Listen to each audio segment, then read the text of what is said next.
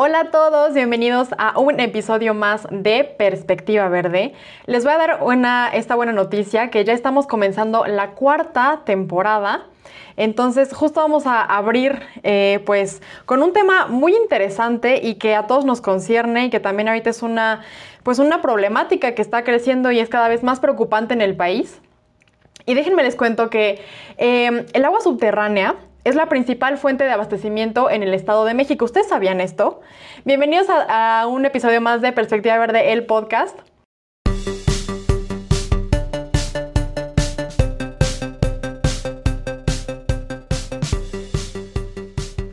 El día de hoy estamos muy entusiasmados de obviamente iniciar una nueva temporada con ustedes, traerles más información respecto a cuestiones medioambientales. Y el día de hoy tenemos a un, em, pues a un colectivo, a una representante de un colectivo. La verdad tiene un proyecto muy lindo y con objetivos em, bien fuertes y muy claros. El día de hoy nos acompaña H2 Olerma, la señorita Elvia Arias, que nos va a contar todo acerca de este proyecto y bueno, les platico un poco también al respecto. Em, este colectivo es un colectivo ciudadano sin fines de lucro que pues tienen como intención implementar y buscar soluciones para mejorar la calidad del agua. También hay un poco eh, referente a la calidad de los suelos y en general al medio ambiente y obviamente a la salud humana. Entonces, eh, Elvia, qué gusto que estés aquí con nosotros el día de hoy. Muchas gracias por tu tiempo, por venirnos a platicar sobre este proyecto que eh, pues ya tiene un rato este, que llevan ustedes trabajando, ¿no? Sí, es. Sí, ya, ya tenemos pues yo creo que ya vamos a cumplir los seis años de haber empezado y pues efectivamente, ¿no? Ahorita todavía somos un colectivo, pero ya este, ya firmamos la, carta constitutiva y estamos ya nada más en espera del registro de Hacienda y pues ya somos asociación civil en unos días. Excelente, qué gusto. Entonces, estamos también festejando esta noticia con ustedes, ¿no? Qué gusto que ya también se están constituyendo eh, como asociación civil. Y pues cuéntanos un poquito más, Elvia, eh, ¿quiénes son ustedes? ¿A partir de cuándo nace este proyecto? ¿Cómo nace? Ahora sí que eh, llévanos a cuatro años atrás y dinos cómo es que empezó a surgir H2O Lerma. Claro que sí, con mucho gusto. Pues mira, yo nací aquí en Lerma y pues he tenido por un lado, la fortuna de ver el río Lerma en sus buenos años y por otro lado, pues también la, vivir la experiencia de, verlo cómo se ha ido degradando y cómo fue cambiando de un río maravilloso a ser convertido ahora prácticamente en un drenaje en el que se vierte pues todo tipo de contaminantes, eh, las aguas de todas las regiones y eh, pues también pudimos ver cómo se fue muriendo la vida en, ese, en esta parte del río que, corresponde a, Lerma. Y pues inquietos, la verdad, por, eh, por el, pues el, el, asunto de estar perdiendo un recurso tan valioso como es el agua, nos empezó a llamar la atención el querer hacer algo para remediarlo y posteriormente, pues el anhelo fue mucho más grande, ya impulsado por el mal olor, que es algo que no hemos podido acostumbrarnos. La gente se pregunta cómo es que podemos vivir aquí y tener ese olor, a veces hasta despertar en las mañanas con, con el olor porque no puedes respirar, es algo que te sofoca. Y bueno, pues eso yo creo que de alguna manera fue escuchado por el universo y tuvimos la oportunidad de conocer a la doctora Verónica, que es la, autora, la, parte científica de, este proyecto. Y bueno, pues atrás de ella la doctora Ivonne Linares, bueno, no atrás, más bien al lado, junto con otros eh, científicos, investigadores también del ITCA, que es el Instituto Interamericano de Tecnología y Ciencias del Agua, de la Universidad Autónoma del Estado de México, pues empezaron a hacer sus eh, pruebas un, en un pozo que tuve la oportunidad de eh, ayudarles. Ahora me tocaba a mí estar de ese lado juntando cascarón de huevo y pudimos ver que la, la calidad del agua de ese pozo mejoraba. Entonces, pues yo con el dedo de puesto en la cuestión del río le pregunté a la doctora si podríamos trabajar con el río Lerma y me dijo que sí que se podían hacer las mismas barreras, porque en ese pozo se hace un filtro alrededor del pozo, una zanja, y ahí se coloca cascarón, calidra y óxido de magnesio. Y en temporada de lluvias, estos materiales se disuelven y empiezan a, a trabajar. Entonces, mm, pues nos dimos a la tarea de empezar a juntar el cascarón y platicando con la doctora, la idea era hacer las barreras en las orillas del río para evitar que la filtración que, se podía presentar por todo lo que tiene el agua del río Lerma, pues se, diera ya para, para el lado de nosotros. Y así fue como empezamos con la idea de, pues de limpiar el río, ¿no? Así, esa era mi intención, hacer la limpieza, aunque nunca me pregunté qué cosa era la palabra limpiar y nada más era la intención, ¿no? Y empezamos a trabajar con ello, invitamos a los vecinos a, pláticas, la doctora expuso junto con la doctora Ivonne el, tema, los riesgos que teníamos y lo que, lo que podíamos hacer, ¿no? Qué cosas se podía lograr al hacer estas barreras haciendo cuentas empezamos a ver que pues eran muchas toneladas las que se necesitaban para las barreras en, el río, son muchos kilómetros los que, los que había que recorrer. Y entonces se empezó a invitar a, otras comunidades a participar también con la colecta del cascarón. Y luego, pues ya platicando con la doctora de, pues la, presencia de, de enfermos que había aquí en Lerma, con insuficiencia renal, muchos de mis familiares con cáncer, mi papá también, bueno, tenía insuficiencia renal, Alzheimer y, hipertensión, diabetes.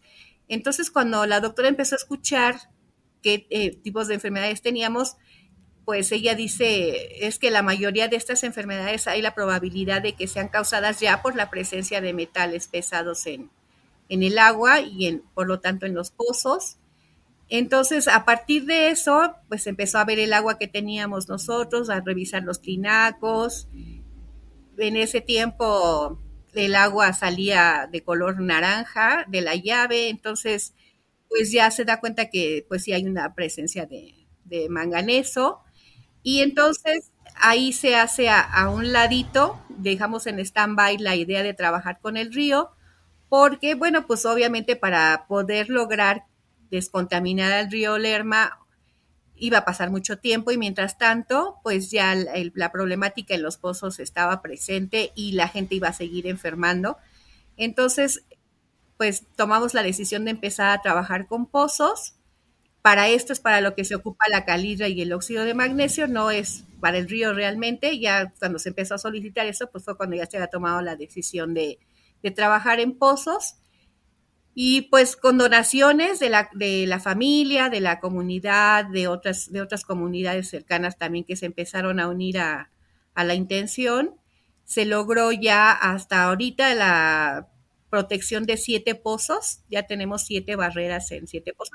Realmente es un granito de arena para todos los pozos que existen en el país, pero afortunadamente pues contamos ya con apoyo de varias eh, instituciones, los medios de comunicación, la difusión se hizo mucho más grande. El TEC de Monterrey para nosotros fue un ángel eh, impulsor porque fueron los causantes de que esta información llegara prácticamente a, a todo el país. Que se hiciera medio viral, ¿no? También en ese sentido, porque me llama la atención que ustedes empezaron a hacer esas pruebas que nos comentas y que nos platicas por ahí de 2016, ¿no? Que empezaron a, ver que el agua justamente salía un poco más limpia, con menos contaminantes. Entonces, o sea, ya, ya son cinco años, ¿no? Cuatro, cuatro y algo de, que empezaron a hacer esto, pero nadie sabía, ¿no? Y como bien mencionas, el río Lerma es enorme, o sea, tiene alrededor de unos 710 kilómetros de, de, largo, o sea, nace desde Almoloya del Río y atraviesa Estado de México, este, Querétaro, Guanajuato, Michoacán y eh, llegando hasta, hasta el lago de Chapala, ¿no? Entonces es una extensión enorme y, yo también, digo, yo soy, yo soy de Toluca, ¿no? Entonces también estoy familiarizada con, bueno, con lo que es Lerma y claro, o sea, tú pasas por Lerma y el, el olor es así inconfundible, ¿no? O sea, sabes que ya vas llegando a Lerma cuando empiezas a percibir el aroma, ¿no? ¿No? Que es muy triste porque es un olor bastante penetrante, muy desagradable, pero, pero bueno, sabemos todos de esta problemática y hemos vivido con ella muchos años. Y yo me acuerdo que, igual mis papás me contaban, que el río Lerma, justamente como tú también recuerdas y recordarás, era un río con muchísima vida. O sea, al grado de que incluso había ajolotes en el río Lerma, ¿no? Entre otras muchas especies de peces. blanco. Papá, pues a él sí le tocó nadar ahí y, ir a pescar, ¿no? Entonces, era una cosa maravillosa este, este río. Totalmente, y entonces ver cómo, o a ti que te tocó ver cómo este declive de, del río, pues ha de ser todavía más impresionante y mucho más, eh, pues, eh, notoria, ¿no? El, cambio que se dio de que ahora está lleno de mil contaminantes. Sí, es increíble. Todo lo que, pues todo lo que se, se manda ahí, ¿no? Hemos visto refrigeradores, llantas, perros, mm, es increíble, ¿no? No, no, de verdad que sí, es, es importante que la gente pues ya empiece a hacer conciencia de, de, lo necesario que es tener un recurso como este y que somos tan afortunados de, de poder tener una, pues una fuente para la vida y que de verdad sea tan inconsciente estarlo desperdiciando de esa forma, ¿no? Entonces, pero fíjate que muy bonito porque de verdad hay muchísima gente, de hecho, después de que se hizo viral la, la publicación del TEC de Monterrey, pues nos empezaron a hablar de, de Cancún, de Quintana Roo, de Sinaloa, de Sonora, de Monterrey, y que ellos querían donar el cascarón, ¿no? Entonces, eh, sientes ahí la, la, solidaridad y la intención de la gente por, por remediar una situación y no importa dónde estés, está un hermano tuyo que lo necesita y te, y te quiero ayudar, ¿no? Fue una cosa muy bonita y pues de ahí se tomó la decisión porque, bueno, pues el cascarón es muy pesado, todos los envíos serían pues muy costosos. Entonces les empezamos a decir, ¿saben qué? Pues vamos a replicarlo en su estado, en todo el país y en todo el mundo, no nada más México adolece de esto. Y yo creo que va a ser eh, muy padre que toda la gente se integre y que empiece a trabajar para sí mismo en su comunidad y bueno, pues nos interesaba muchísimo por la cuestión de, pues de ser ahora sí que hermanos del mismo eh, río, todos los estados que conforman la cuenca. Y fue precisamente por esa idea se detonó como que más, más, de una manera más importante en, en Jalisco, fue el primero que destapó. Después empezó Querétaro, Guanajuato, Michoacán, estas Zacatecas y bueno, pues ya ahorita de otros estados que van a empezar a trabajar con sus ríos y con sus cuerpos de agua, como Pachuca, Tlaxcala, Campeche, Oaxaca. Ya de verdad es algo muy bonito sentir que todo el país está ya con esta idea y pues anhelamos con todo el corazón que a todos nos funcione como nos está funcionando a nosotros. Totalmente, y es que ya viéndolo ahorita desde esa perspectiva, o sea, esto ha crecido así como masivamente. Yo creo que ni siquiera ustedes se imaginaban el impacto que iba a tener ni, ni en la comunidad de, de Lerma como en eh, ya a nivel república, ¿no? Porque sí, yo también he visto ya en Facebook hay páginas de todos los estados posibles casi que están justamente haciendo el acopio, ¿no? Y, y mira qué interesante que nos platicas esto que, que no es para recibirlo ustedes, sino para que también eso se haga en los estados en los que está recabando todo el cascarón, ¿no? Entonces ya están implementando esta técnica que, em, pues que ustedes empezaron a, desarrollar y a investigar en otros estados, ¿no? Ya se está replicando entonces. Sí, así es, ya, eh, pues estamos ya nada más en espera de que las autoridades nos den los permisos, porque, bueno, como, como todo, la mayoría de los eh, estados tiene sus, tienen sus organismos de agua, que son los que se encargan de administrar los pozos, y pues requerimos de permisos de ellos para poder hacer las zanjas, para tener acceso a las tomas de muestras del agua, porque, bueno, las doctoras antes de empezar con esto tienen que hacer un análisis del suelo para ver qué calidad de suelo se tiene. Hay suelos que son calcáreos y que no, no, necesitan eh, calcio, ¿no? Se puede sustituir estos filtros con arenas o arcillas o ya se, ellas lo tendrán que analizar y además, bueno, también es la intención de conocer la calidad del agua que tiene el pozo para que ellas hagan el, estudio y determinen qué cantidad de cascarón, de calidra, de óxido de magnesio o de cualquier otra cosa que necesiten es la que se vaya a poner en este, para realizar esta barrera. Y eh, posteriormente se hace un segundo muestreo para ver cómo se está comportando la barrera y hacer una comparativa. Y que eso es lo que a nosotros nos animó muchísimo porque pues la verdad que sí se notan cambios en, el, en, el, agua. Tal vez no, bueno, hay, la duda de que la barrera llegue hasta los mantos acuíferos porque son profundidades de metros, 100, 200, 300 metros para encontrar un manto. Pero, pues sinceramente está funcionando, los resultados están ahí y el, el agua se nota cambio se le incorpora calcio y magnesio incluso, que es uno de los minerales que necesita el organismo y que quiere, eh, que requiere tener el agua que nosotros estamos bebiendo para darle a, nuestro cuerpo esos elementos que nos ayudan a, funcionar mejor. Entonces, eh, la verdad es que sí es increíble, a veces, como tú dices, ni nosotros lo, lo, podemos eh, comprender, ¿no? En una ocasión me preguntaban, ¿y cómo cuánta gente crees que esté participando en este proyecto? No, no tengo ni idea. No, ya no me puedo dar idea. Cuando nosotros empezamos, pues sí, teníamos 20, 30, 50, llegamos a 80 centros de acopio, todos estaban identificados, con todos sabíamos cuándo entregaban, empezamos recogiendo nosotros también.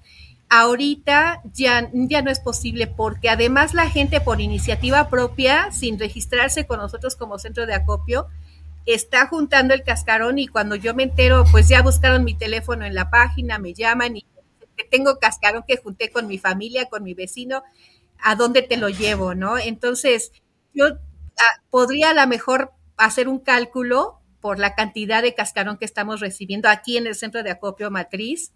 Más o menos en este año hemos juntado como unas, en este año nada más, unas 20 toneladas de cascarón. Para darnos idea, un kilo de, de huevo nos da 100 gramos de cascarón.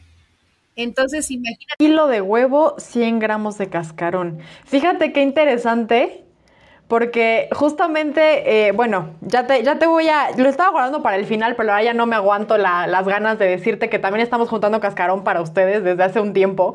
Entonces, eh, queríamos pues, pues presentárselos en este momento. Entonces, en ese inter de que estábamos eh, juntando el cascarón y todo, igual nuestras cuentas, queríamos ahí contabilizar un poco las cosas.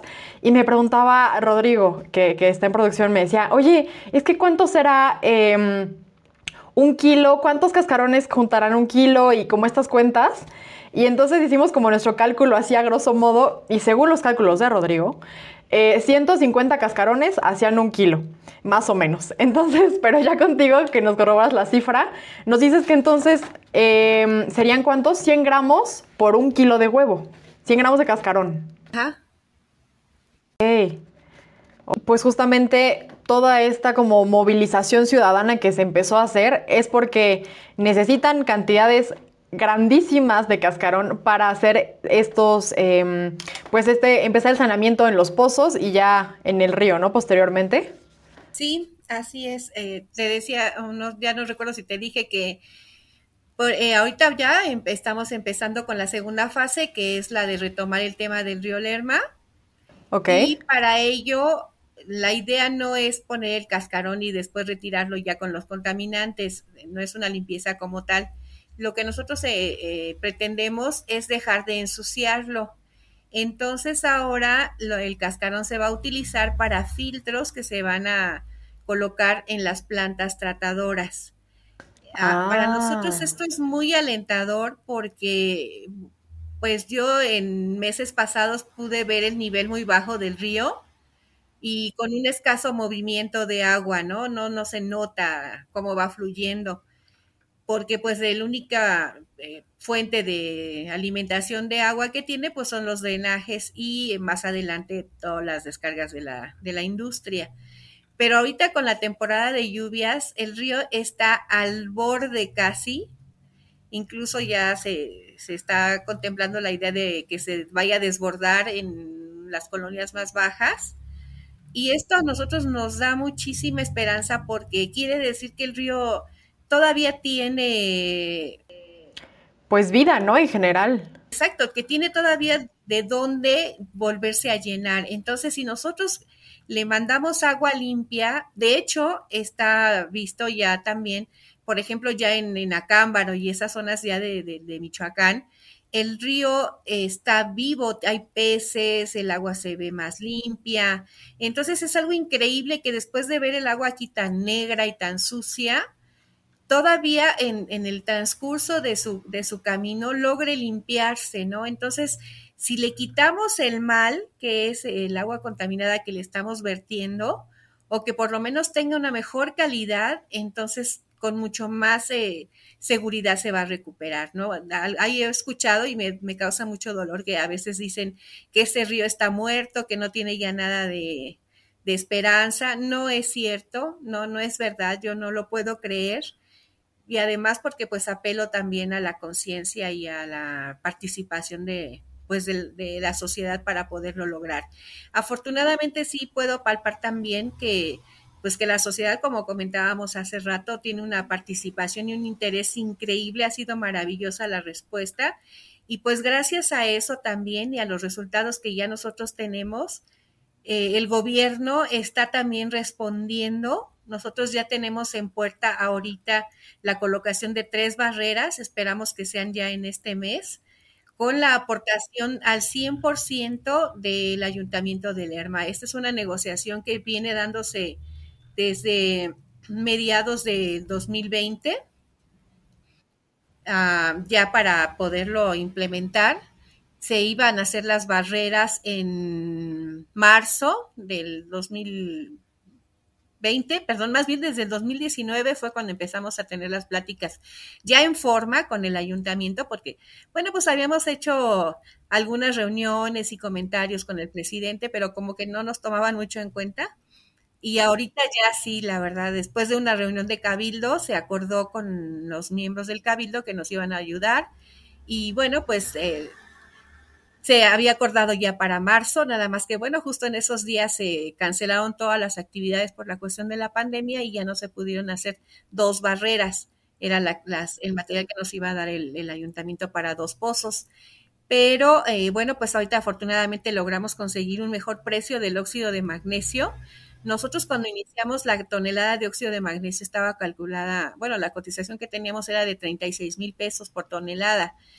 Después eh, ya nos autorizaron ellos las dos toneladas y ya para iniciar se manda la cotización y había subido de precio y eran 98 mil pesos por las dos toneladas. Entonces ya ahí el ayuntamiento como que sí le pensó y, bueno, pues saben que además de que ya estaba autorizado un presupuesto, tenemos que volver a comentarlo y les damos respuesta. Finalmente ya esta semana ya nos autorizaron eh, con el nuevo precio porque se logró un costo de tres veces menor al que se, al que se tenía. Está saliendo ahorita el que logramos conseguir en 490 dólares la tonelada, entonces sí, son casi 10 mil pesos más el flete, ponle tú que sean 15 mil pesos porque no, no nos lo traen hasta acá ellos, pero ya de 10 mil a 48 mil pesos, la verdad es que con eso ya nos alcanzó para tres pozos ahorita y entonces vamos a poner... Eh, eh, el, eh, con el apoyo del ayuntamiento, te digo al 100%, ellos nos van, van, a donar la calidra, el óxido de magnesio, bueno, calidra nada más para dos pozos, pero el óxido de magnesio y además los estudios de laboratorio, de, dos muestreos, ¿no? Ahorita nos dan un muestreo, el, primero, y en noviembre vamos a hacer otro, ya con, el mismo presupuesto que ellos nos autorizaron. Además nos van a ayudar a, con el transporte del cascarón del centro de, de la bodega a cada uno de los pozos. Y de verdad créeme que es algo que a nosotros nos alienta muchísimo y que anhelamos que se pueda dar eh, en todos los demás estados, ¿no? Porque eh, sí, sí hay resistencia por parte de las autoridades para poder eh, realizar este trabajo. Obviamente, pues nosotros lo entendemos, ¿no? Ellos necesitan tener la certeza de que realmente vamos a solucionar y no a agravar un problema. Entonces, pues, ya con, con los, los pozos que tenemos y los resultados en ellos, pues podemos nosotros comprobar que esto está funcionando y además, bueno, los, los estudios de laboratorio se realizan por medio de un laboratorio certificado totalmente ajeno a la universidad, porque bueno, las doctoras son químicas, ellas podrían realizar los estudios en el laboratorio de la facultad, pero pues no podemos ser juez y parte. Entonces, con esto nosotros damos eh, pues la garantía de que son resultados reales, de que son confiables, porque además, bueno, son certificados estos laboratorios y eh, no, hay, no hay manera de, de, engañar a la gente, ¿no? Porque pues también se, se, puede prestar a que la gente se pueda sentir engañada. De hecho, nos han dicho que les hemos mentido porque nosotros dijimos que íbamos a limpiar el río y ahorita estamos trabajando con pozos realmente no fue una mentira. Lo que pasa es que la información del cambio se dio en un inicio y pues esa información como que se ha quedado rezagada y, y la mayoría de los medios y la gente pues también esa es otra de las cosas que agradecemos y tal vez tal por eso fue que se extendió tanto porque se maneja el concepto de limpiar el río nada más de los pozos casi no se ha hablado y ha creado un poco de confusión, pero bueno, ya te explicaba ahorita que tuvimos que poner en stand-by el tema del río, aunque ahorita ya se está retomando por la cuestión de la salud de la, de la comunidad, ¿no? Pero el, el objetivo es el río Lerma, tuvimos que descansarlo tantito por eso, pero ya lo estamos retomando con la cuestión de las plantas tratadoras ahorita. Justamente, ¿no? Qué bueno que ahorita nos haces como esa, esa aclaración, porque yo también en lo personal no tenía conocimiento de los pozos, ¿no? Siempre toda esta eh, movilización y la información que se manejaba era para la recolección, para el río Lerma. Justamente. Pero como bien mencionas, eh, o sea, es, parte de lo mismo. Aquí es importante que no veamos como aislados estos dos factores, ¿no? Eh, bien, bien dices ya que era súper importante dar también la prioridad a, a, los pozos, que bueno, es como el suministro directo de muchas casas, ¿no? De muchas eh, viviendas en el Estado de México, en otros sitios también. Y también se está dando solución a este problema ocupando la misma, pues la misma, digamos, fórmula eh, que, que, a veces suena medio mágica, ¿no? Esta fórmula, porque de repente cuando yo también le platico un poco a la gente de que estamos eh, recabando el, el, cascarón y para el sanamiento de, del río Lerma y de toda esta cuestión, como que no llegamos a entender o no es muy claro a veces cómo es que funciona, ¿no? Y, y yo me metí un poco a, a, investigar cómo era que funcionaba esta, esta cuestión. Y como bien nos contabas hace ratito, funciona como, digamos que el cascarón, conjunto con los demás componentes y químicos que se agregan, pues hacen que se peguen ahí, digamos, todos los contaminantes y metales pesados y cosas malas como en, en, esta superficie que tiene el cascarón, que por sus características, bueno, ayuda a que se queden ahí adheridas, ¿no? Las cositas. Y entonces así ya evitamos que todo siga fluyendo por el río, contaminando más pozos, que llegue también a mantos acuíferos, etcétera. Y entonces... Eh, empezar a, pues como atrapar a todos esos, contaminantes, ¿no? En, en, el cascarón. Este, que ahí obviamente ya es una cuestión mucho más técnica y, mera química, pero a veces suena un poco como magia, ¿no? Y, a mí también en ese sentido me suena todavía más como magia porque, bueno, bien te comentaba que yo, yo soy de Toluca y... Eh, este problema del río Lerma pues ha sido algo constante y por muchísimos años, ¿no? Y yo también, justo como tú, he llegado a escuchar esos comentarios de, bueno, es que ya no se puede hacer nada, o sea, es como que llevan por perdido el río Lerma totalmente así de, ya no se puede hacer absolutamente nada. Entonces, en lo particular, cuando yo me enteré de su proyecto, dije, es que, o sea, ¿cómo, no? ¿Cómo descubrieron esto? Es, es increíble y pensar a lo mejor en un sueño muy, muy guajiro, pero ojalá se dé, y no, no ahorita ni mañana, pero a lo mejor en un par de años, de que pudiéramos ver el río Lerma con una, o sea, regresando a, a como estaba antes, ¿no? A que tenga flora, que tenga fauna y, y poder ver peces, y este, yo creo que eso si nos toca verlo, va a ser algo totalmente impresionante y creo que nos daría también un, una idea de lo o de la um, capacidad que tiene la naturaleza misma y obviamente en conjunto con la comunidad, con la sociedad, eh, con nosotros, para rescatar cosas que así tan negras, así tan contaminadas y tan sucias como se veía el río Lerma, se puede hacer siempre algo. Creo que eso es algo que me encanta de su proyecto, que es como, de verdad, tomaron algo así súper difícil, súper complicado y que ya todo el mundo dábamos por perdido y de, bueno, no, ya, Lerma siempre va a oler horrible toda la vida y lo rescataron y están haciendo esto y, mucha gente está sumando y encima de eso están haciendo que otros estados también se sumen a esta propuesta y tengan esto para sus pozos y bueno, empezar ahí no solamente a descontaminar y a limpiar el río Lerma, sino a descontaminar a todo México. Eso está increíble, Elvia. Fíjate que yo me siento muy contenta y muy agradecida. Yo creo que de las emociones que más me embargan es el agradecimiento, porque como tú dices, para mí, yo lo vi siempre fácil, de, ser sincera. Yo no sabía cómo, pero yo, yo sentía en el fondo de mi corazón que el violerma tenía un remedio.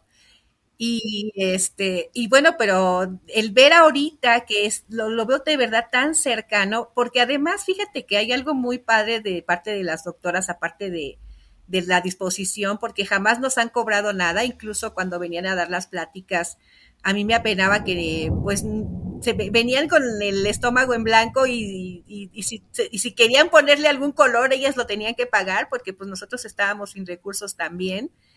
Entonces, en una ocasión me acuerdo que le dije a la doctora Ibero, a mí me da pena que hasta tengas que pagar tu comida y tus viáticos para llegar acá. Y me dijo, no, no te preocupes, dice, cuando yo me vaya de este mundo, no voy a llegar con todos mis títulos y con todos los reconocimientos ahí arriba y, cuando me pregunten qué cosa hiciste, enseñarles esto, ¿no? Dice yo, creo que con eh, voy a poner al servicio de la, de la comunidad, de la gente que lo ocupe, todo mi conocimiento para poder hacer un cambio. Entonces, y, ver ahorita que la gente responde de esta manera tan bonita, eh, sentir el apoyo del gobierno, de las empresas incluso, todos los días hay una empresa que se acerca a nosotros para decirnos cómo nos pueden ayudar, si pueden recolectar el cascarón.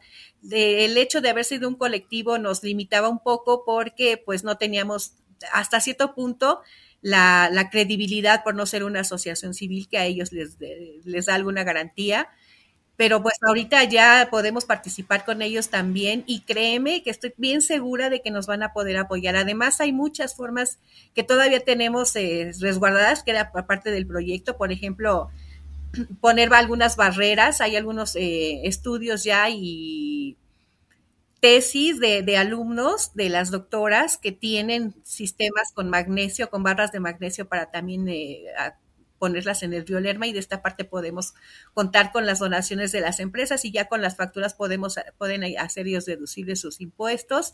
Entonces, de verdad créeme que vienen muchas cosas muy padres, muy padres ya para lograr esto. Y además la otra cosa que yo te iba a decir ahorita es que no, no, estamos cerrados y por parte de las doctoras no hay ese celo de que, ah, yo quiero mi método y así. Está, están abiertas y lo acaban de decir en varias eh, conferencias que han dado también que podemos aceptar también el unirnos con otros científicos, con otras investigaciones, con otros métodos para poder lograrlo más rápido. Y eh, pues estamos ya ahorita también en contacto con una persona que está trabajando con la presa Madín y posiblemente en unos días lleguemos a alguna, alguna acuerdo para poder implementar el método que ellos están llevando allá para limpiar esta presa y poder hacerlo aquí en Lerma. Yo le comenté a este señor, y me dijo que sí, que sin ningún problema ellos podían ayudarnos para acá, nada más que ahí sí, pues ya se necesita dinero y, maquinaria y cosas de esas que esperamos en un ratito ya podamos tener esa posibilidad. Y eh, pues la, la, parte del gobierno que te digo tenemos aquí en Lerma. Entonces yo creo que tenemos los tres elementos necesarios para poder hacerlo, ¿no? La sociedad, el gobierno y, la, y las empresas. Porque sí también estamos conscientes de que es un problema bastante fuerte, que un solo ente no lo puede solucionar. Ni podemos cargarle al gobierno la chamba de hacerlo porque no lo pueden hacer. Bueno, esto que nos comentaba Silvia es interesante, ¿no? Porque eh, justamente, bueno, obviamente los, los, gobiernos, los ayuntamientos tienen destinado cierto presupuesto, ¿no? Para proyectos, pero creo que sí es alarmante em, que pongan tanta resistencia o que haya como este eh, parar los proyectos, sobre todo algo como esto, ¿no? Que es tan importante y que además es preventivo, porque tú bien nos comentabas al inicio que esto está, y, y es una realidad, ¿no? Y va a seguir pasando y en mayor cantidad. O sea, la gente está enfermando de un montón de cosas más. Hay más aumento de, casos de cáncer, de todo tipo de cáncer, también insuficiencia renal y mucho está relacionado con el tipo de agua que estamos suministrando ¿no? a las casas. Entonces, yo creo que eh, el, proyecto que ustedes tienen es algo preventivo. Y sí es un poco triste que, el gobierno no vea este tipo de, cosas, que es una prevención, ¿no? O sea, esto te está ahorrando eh, que tu población enferme y que, que sea una población que necesiten muchísimos medicamentos, atención médica. Entonces, em, pues por ahí también nos, platicabas que justo cuando comenzaron, esa era su idea, ¿no? O sea, como acercarse primero al ayuntamiento, pero, y creo que es algo que, una dinámica interesante que muy frecuentemente sucede. O sea, nos, nos hemos encontrado ya con otros invitados que justamente tienen algún proyecto medioambiental y siempre, obviamente, nuestra lógica es, bueno, hay que acercarlo al gobierno, hay que acercarlo al ayuntamiento para que nos apoyen y siempre fracasan cuando intentan así. Y curiosamente, y también muy, pues es muy grato saber que los que empiezan a apoyarte siempre es la sociedad y somos entre nosotros, ¿no? Y creo que esto nos da todavía más pie a pensar que tenemos, o sea, que somos una gran fuerza como sociedad cuando nos unimos.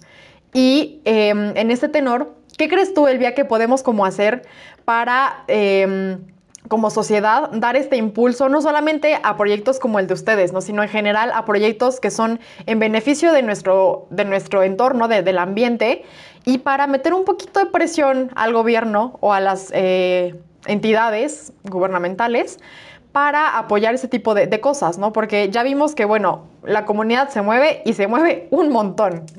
Entonces, ¿qué, nos dirías al respecto, Elvia? Pues mira, por, por experiencia propia, yo creo que lo que funciona no es que llegues a pedir, ¿no? Porque eh, yo recuerdo a todos los candidatos cuando están haciendo campaña, te ofrecen lo que tú quieras, ¿no? Te dicen, no, sí, yo vengo, yo voy, yo voy a darte, yo voy a no sé qué, y miles de promesas.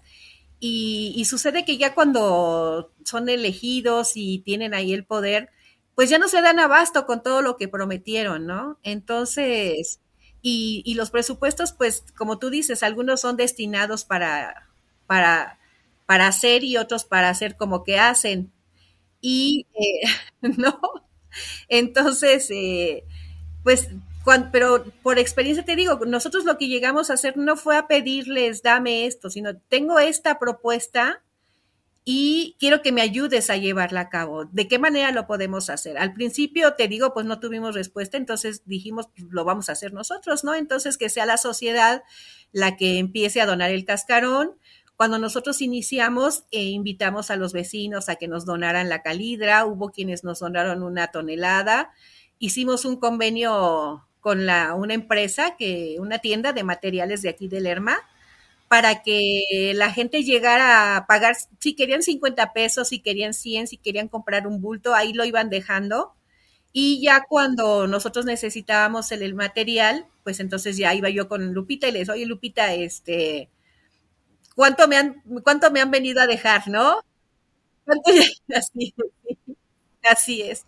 Entonces me decía, bueno, pues mira, de, a mí me traían después las notas, ¿no? Porque dije, no, no, quiero manejar dinero para que no se vea que nosotros estamos haciendo negocio, ¿no? O sea, de verdad yo de corazón quiero ayudar y quiero hacer esto para su servicio. Entonces, no pretendo, afortunadamente no tengo los millones de pesos, pero para poder vivir todos los días yo tengo mis, mis ingresos, entonces no requiero de más. Yo ya no tengo edad para hacer, para hacerme millonario, pretender eso. Entonces, y, tratamos de hacerlo lo más transparente posible, ¿no? Entonces, la gente iba, depositaba su, no sé, 100 pesos o lo que quisieran pagar en la empresa, en la empresa les daba la nota, ellos me traían la nota, y ya después yo, pues sabes que ya tengo tanto dinero aquí, ¿para cuánto me alcanza o cuánto es lo que juntamos? Y ya después el día de la barrera, Lupita me mandaba el material para el, para el pozo, ¿no? Entonces, y por otro lado, bueno, logramos que una diputada nos donara una tonelada de óxido de magnesio y los, los estudios de laboratorio, como en ese tiempo todavía la Universidad Autónoma del Estado de México tenía el convenio con la Universidad de Texas para precisamente esta investigación, entonces, eh, la universidad aportaba el dinero para los estudios de laboratorio. Y así fue como empezamos nosotros a trabajar. El último pozo, bueno, pues ya corrió a cargo del ITCA, que fue ya con material de la universidad, con presupuesto de la universidad para la calidra y el óxido de magnesio. Ya nosotros nada más les dimos el, el cascarón. Y los de Santiago, bueno, pues ya en Santiago también el ayuntamiento está poniendo el material que se ocupa y también nosotros les damos el cascarón. Nuestra idea era al principio que aquí se, se, hiciera el centro de acopio matriz y de aquí estar mandando el cascarón para los municipios que lo necesitaran. Ahorita ya como hay más participación de la ciudadanía en cada municipio, ya estamos pretendiendo que cada municipio junte su cascarón y sea autosuficiente y también ellos pues hagan la búsqueda de las donaciones. Podemos hacer respaldo ya con la como asociación para buscar la donación y encaminar ya ese material para las comunidades que se, pues que no tengan el recurso, ¿no? Pero es muy fácil, créeme que cuando nosotros iniciamos estábamos por hacer en un pozo en un fraccionamiento de aquí de Lerma y eh, hablando con los vecinos, hicimos un cálculo, en ese tiempo estaba en 36 mil pesos la tonelada del óxido de magnesio, y por cada familia les tocaba de a 60 pesos para poder comprar el material para su pozo. Entonces, realmente si nos organizamos, como tú dices, ahorita podemos lograr muchas cosas. Esto lo podemos hacer solos, pero si podemos lograr el, el apoyo del ayuntamiento y de la industria, pues va a ser más rápido, ¿no? Totalmente, sí, sería como acelerar el proceso, ¿no? Porque creo que igual este proyecto está planteado para, o sea, es un proyecto a largo plazo, ¿no? Es como que con lo que ustedes, con, las, con las barreras que se realizan y con lo, eh, lo que se vierte de, del óxido de magnesio y la calidra, no es como que también de un día para otro, eh, primero está gris y luego ya está transparente y hay peces y, y, los pájaros cantan. O sea, tampoco va a funcionar así, ¿no? no desafortunadamente no es así. ¿Qué más quisiéramos? Pero no funciona así. Entonces, eh, Creo que también es importante que la gente sepa que esto es un proyecto a largo plazo y que se va construyendo poquito a poquito y mientras todos sumemos un poquito más, se va acelerando ahí el paso del proyecto, ¿no? Pero es, es a largo plazo y esto es, digamos, un, un, legado que también se va a dejar a las generaciones futuras de, de, de seguir trabajando, ¿no? Eso, este es un proyecto que empezó y, va a seguir creciendo y seguir eh, moviéndose, pero tampoco esperemos ver así, o sea, no, tampoco, tampoco pasan así las cosas de en un abrir y cerrar de ojos. Y, y, creo que es muy importante que ustedes han tenido esa, esa paciencia y esa fortaleza también de, de, seguir y que pues ha visto un crecimiento muy grande. La verdad, eh, sí, sí es sorprendente lo mucho que ha crecido de, de, cinco años para acá y bueno, tú, tú nos podrás decir, ¿no? Todo lo que han vivido. Y en particular creo que ahorita justo los, los tomamos en, en este momento muy bueno y ya con un avance, un progreso muy grande de, de H2 Solerma, porque pues ya me comentabas lo de la asociación civil, estos apoyos ya también por parte de, la, de los diputados, de algunos de ellos, entonces creo que, me, bueno, en lo particular me da mucho gusto que, que los hayamos entrevistado en este particular momento donde hay muchas buenas noticias respecto al proyecto, ¿no? Porque nos da como una luz más o los agarramos en una etapa, les tomamos como esta foto en esta etapa, que hay muchos logros y que vienen todavía más cosas para seguir construyendo con H2 Solerma, ¿no? Sí, sí, y pues ahorita fíjate, hice memoria en este ratito. Cuando nosotros iniciamos, bueno, pues iniciamos con el centro de acopio matriz, en unos meses ya teníamos 20, 30, llegamos a tener 80 centros de acopio en Toluca, Sinacantepec, San Mateo, Atlacomulco, en a lo mejor un año, ¿no? Cuando empezó la pandemia, llegamos a 10, o sea, bajó tanto. Todas las escuelas, la mayoría eran escuelas de, de, de las zonas, todas las escuelas cerraron, algunos restaurantes cerraron, entonces nos, nos quedamos con 10 centros de acopio y ahorita tenemos un registro ya, bueno, de personas que quieren, con la intención y los que ya se han registrado, más o menos 1.500 centros de acopio en, de marzo para acá. Entonces, imagínate nada más lo que, lo que ha crecido. Por eso es que cuando a mí me preguntan, ¿cuánta gente crees que está participando? No puedo hacer una, no, no, no lo puedo saber, no, porque ya son en todos los estados, en toda la gente que está juntando y los centros de acopio es una sola persona, pero a ese centro de acopio llevan 20, 50 personas, ¿no? Eh, aquí en el, en el centro que, tenemos aquí en la, en la cabecera, no para la gente de estar desfilando a dejar sus bolsitas eh, o llegan de los centros de acopio a dejarnos también. Entonces, sí ha crecido muchísimo, muchísimo. Y, y la verdad también pedimos un poquito de paciencia porque a veces tardamos en dar respuesta, pero es, eh, yo creo que yo contesto 50 mensajes al día de WhatsApp, aparte de, pues tenemos, a veces, ayer tuve tres entrevistas en un día, eh, las doctoras están igual de trabajo, de verdad es muy padre, yo lo que te decía, mi palabra en estos años es agradecimiento, yo agradezco muchísimo todo el apoyo de ustedes también, ¿no?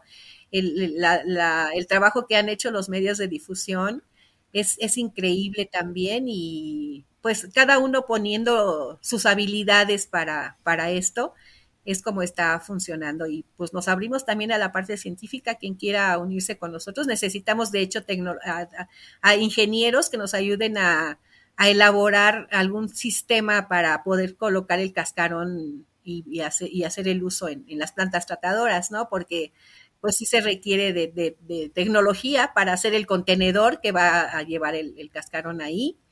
Y eh, pues estamos abiertos a, todo, a toda la ayuda que se nos pueda dar. Con muchísimo gusto, esto es trabajo para todos y, y además decía una amiguita mía, ¿no?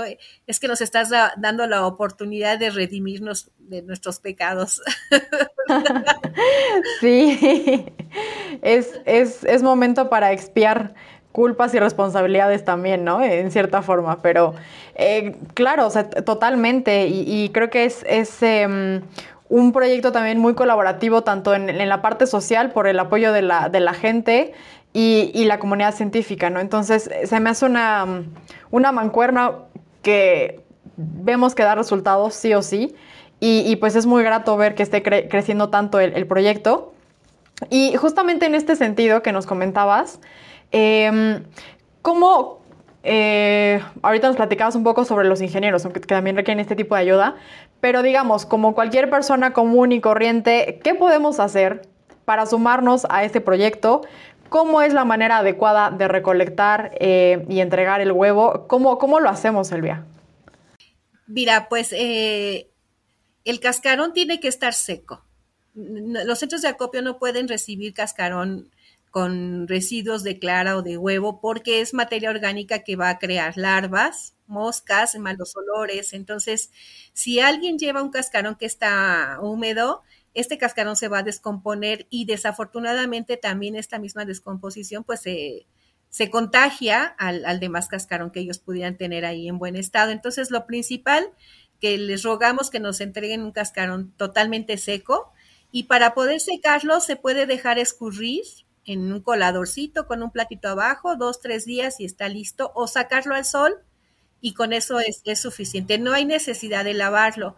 También esa es otra de las cosas que nosotros eh, cometimos eh, como error, porque cuando nosotros empezamos a juntarlo, como sabíamos que necesitábamos cantidades muy grandes, pues acudimos a las panaderías, a los lugares donde nos podían entregar cantidades altas de, de cascarón y ellos pues nos lo entregaban con residuo, ¿no? Entonces la forma para que nosotros lo pudiéramos poner a secar, bueno, tú sabes, el, clima de Toluca y de Lerma es húmedo, es frío, entonces con, con, clara y con huevo, pues tardaba muchísimo en secarse, entonces tuvimos que lavarlo y por eso es que creímos que necesitábamos pedirlo lavado. Ahorita pues ya nos dimos cuenta que el cascarón se seca mucho más rápido teniendo la clara que, el, que con el agua y no hay necesidad de que se lave. Entonces, si se pone a escurrir, se pone en el sol, queda totalmente seco. Si nos ayudan con triturarlo, está perfecto porque nos quitan un poco de trabajo y además, bueno, ocupa menos espacio y es más fácil de, almacenar. las barreras solamente en el pozo solamente se, se, pueden hacer en esta temporada de lluvias. Y eh, bueno, ya para la planta tratadora, pues sí, ya va a ser durante todo el año, ¿no? Pero estos días se ha tenido que almacenar y los espacios que tenemos para, también para guardarlo pues son reducidos y se, pide que esté triturado. Y eh, ya una vez seco y triturado, pues entonces que lo, el, quien lo va a almacenar en los centros de acopio, que lo guarde en costales de rafia, es como no suda, se mantiene aireado y se conserva mejor. Para llevarlo a los, a los centros de acopio, bueno, pues cada centro de acopio tiene su sistema, la mayoría tiene contenedores afuera, y ahí se deposita y ya, ¿no? Y pues en, algunos centros de acopio se pide que no se deje la bolsa.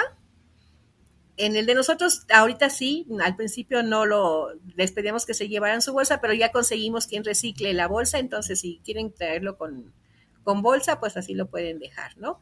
Y eh, la, otra, pues, que necesitamos es que, pues, que se, se nos unan a nosotros con centros de acopio. Eso ha, sido un éxito también porque la gente no tiene que trasladarse a grandes distancias para poderlo dejar. Entonces ahora sí como tiendas de las del, ya sabes cuáles, que hay en cada, esquina. Una en cada esquina. Así, así, pues si tenemos un centro de acopio en cada esquina de cada comunidad, la gente va a ser más, eh, fácil que pueda participar, ¿no?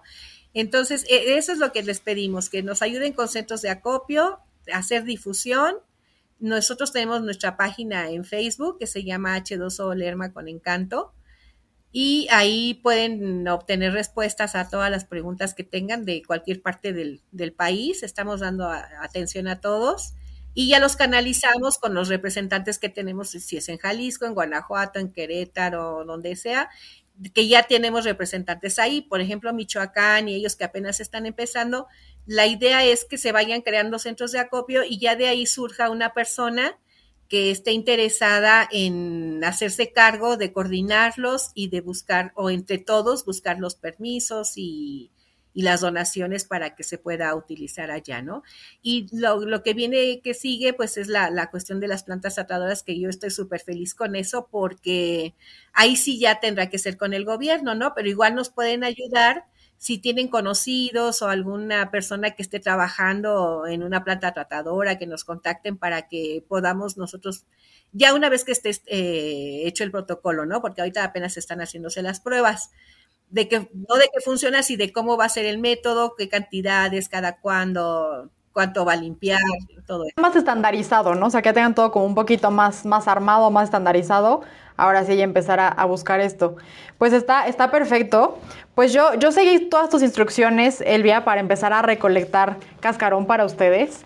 Entonces, mira, aquí te lo enseño un poquito. Está triturado, seco, limpio, bonito y todo.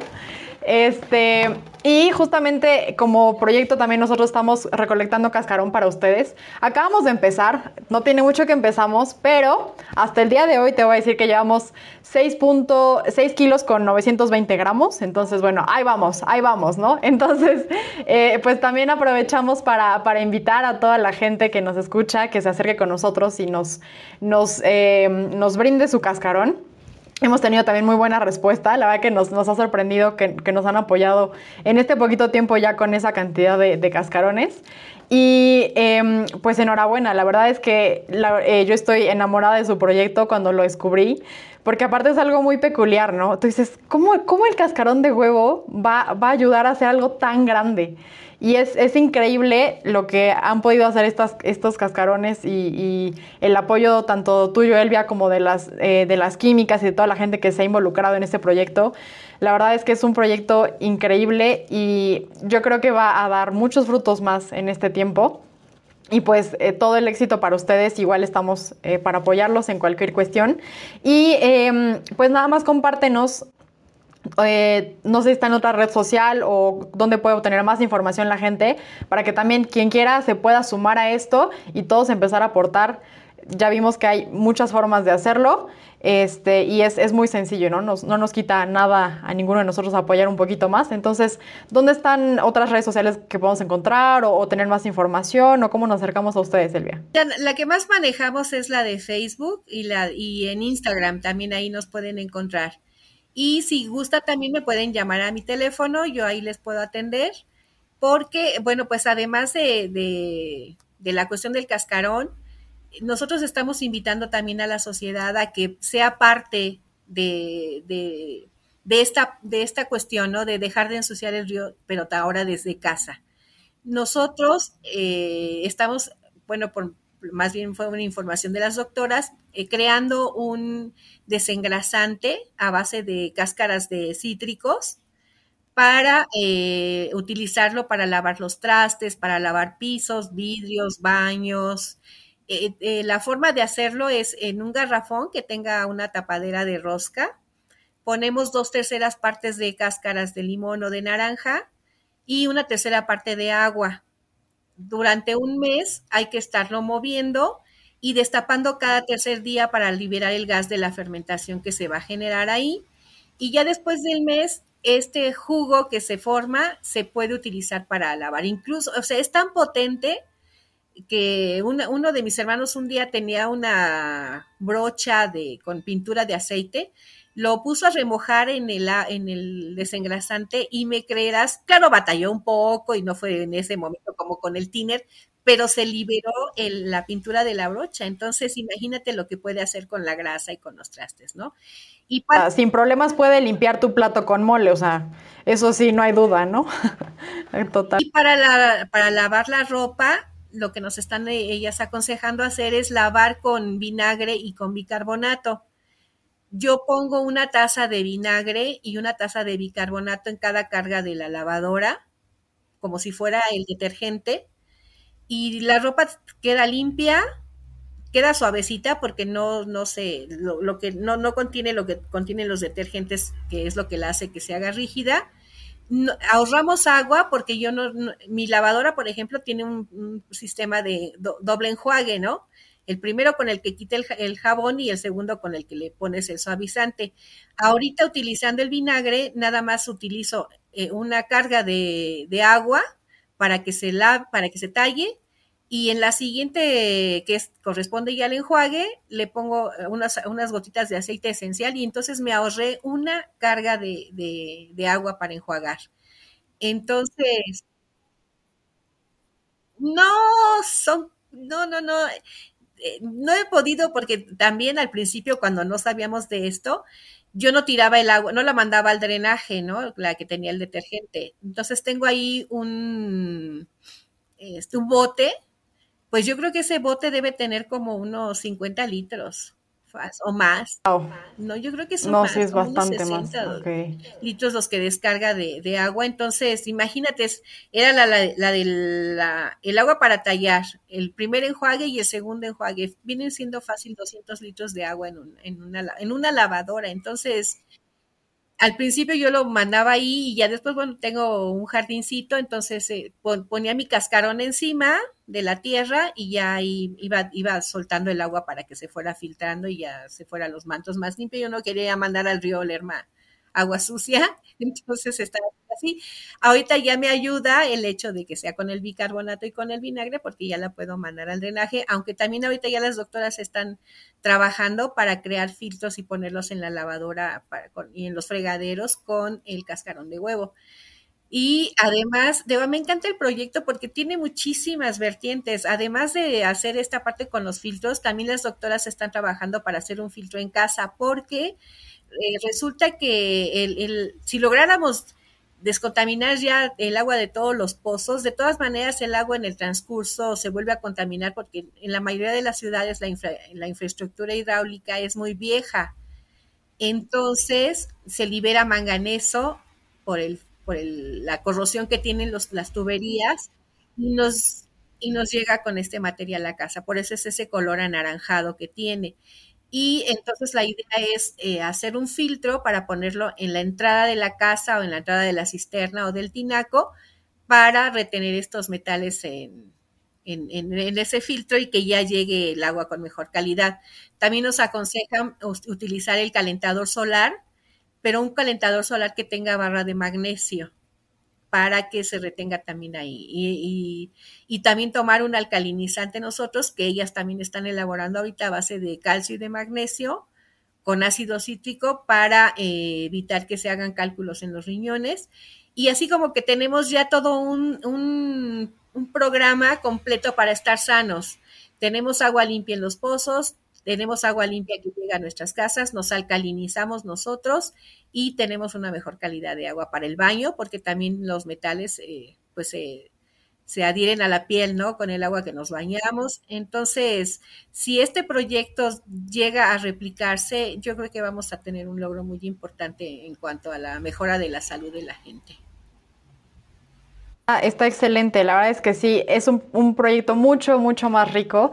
Y pues eh, Elvia, ha sido un gusto que nos platicaras y nos abrieras todavía más el panorama sobre esto, o sea, ya nos contaste sobre los pozos, sobre ahora estos nuevos proyectos que están naciendo a partir de, la semillita que tú empezaste a sembrar por ahí. Entonces, muchísimas gracias por compartirnos todo esto. Y pues ya tiene también toda la gente el contacto para sumarse, los invitamos a que se sumen a, de la manera que puedan, ¿no? Ya vimos que hay muchas formas de apoyar también. Y em, pues te agradezco mucho por tu tiempo, por estar con nosotros aquí el día de hoy. Y seguro estaremos también dándote ahí noticias de, cómo va nuestra colecta para pasárselas también después a ustedes. Y a todo el auditorio, muchísimas gracias por escuchar un episodio más de Perspectiva Verde. Les chismeo por ahí que este es el episodio 46 del proyecto. Estamos también muy contentos. Ya llevamos 46 episodios con el, de, el día de hoy. Así que si les gustó, no se olviden de seguirnos en todas las redes sociales, aparecemos en todas ellas como Perspectiva Verde y también dense una vuelta a nuestra página en internet www.perspectivaverde.com.mx donde hay un... Em, directorio verde donde pueden encontrar muchísimas alternativas de productos y servicios que están comprometidos con el medio ambiente. Gracias Elvia, gracias a todos, tengan un excelente día y nos vemos en el siguiente episodio. Adiós.